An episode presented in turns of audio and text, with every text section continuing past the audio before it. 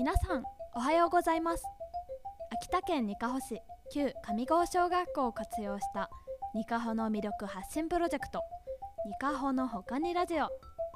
お届けしますのはにかほのほかにスタッフの国重咲です。このラジオはにかほのほかにという施設の中にある元放送室スタジオ一軸からお送りしています。地域おこし協力隊としてにかほ市に移住した私が毎週にかほの魅力について発信する番組です。ということで今日私がにかほの他にお住まいの方にご紹介したいのは波の花。波の花という言葉皆さんは聞いたことありますか？この間久方の海岸沿いを車で走っていた時に道路に白いモコモコとした泡ができていて何かなと思いながら走り抜けてみるとふわふわっと泡が舞いました。これは一体何なんだと不思議に思い調べてみるとこの泡の正体は波の花と呼ばれるものでした。波の花とは海の中にある海藻やプランクトンが細かく分解されそれらに含まれる粘液が海水と混ざることで泡立つ現象のことを言います。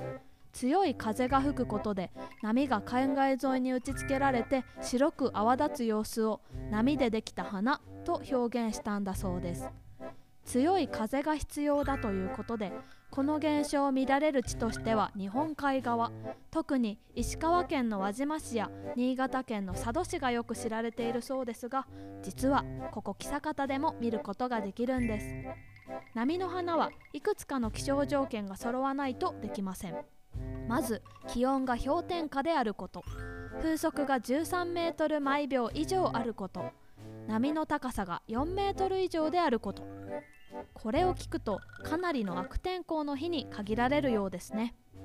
さらに海岸に岩場があったり水分が蒸発しにくい曇り空であることが必要だそうなので全国的にも見られる場所は限られるそうです。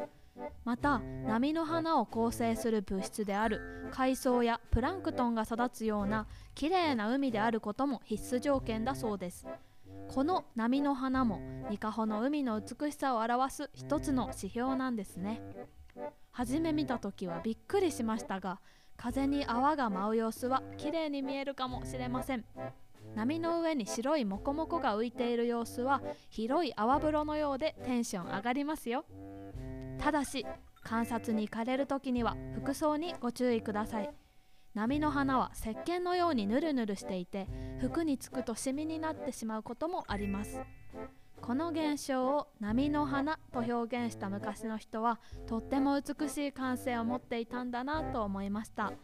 波の花ができる気象条件から見られる時期は限られるそうで11月頃から2月下旬までが見頃だそうですが天候が荒れそうな日を狙ってぜひ久方の海岸に来てみてください。ただし安全第一でお願いします。ということで今週ニカホの他に向けてお届けしたのは波の花でした。来週もお楽しみに。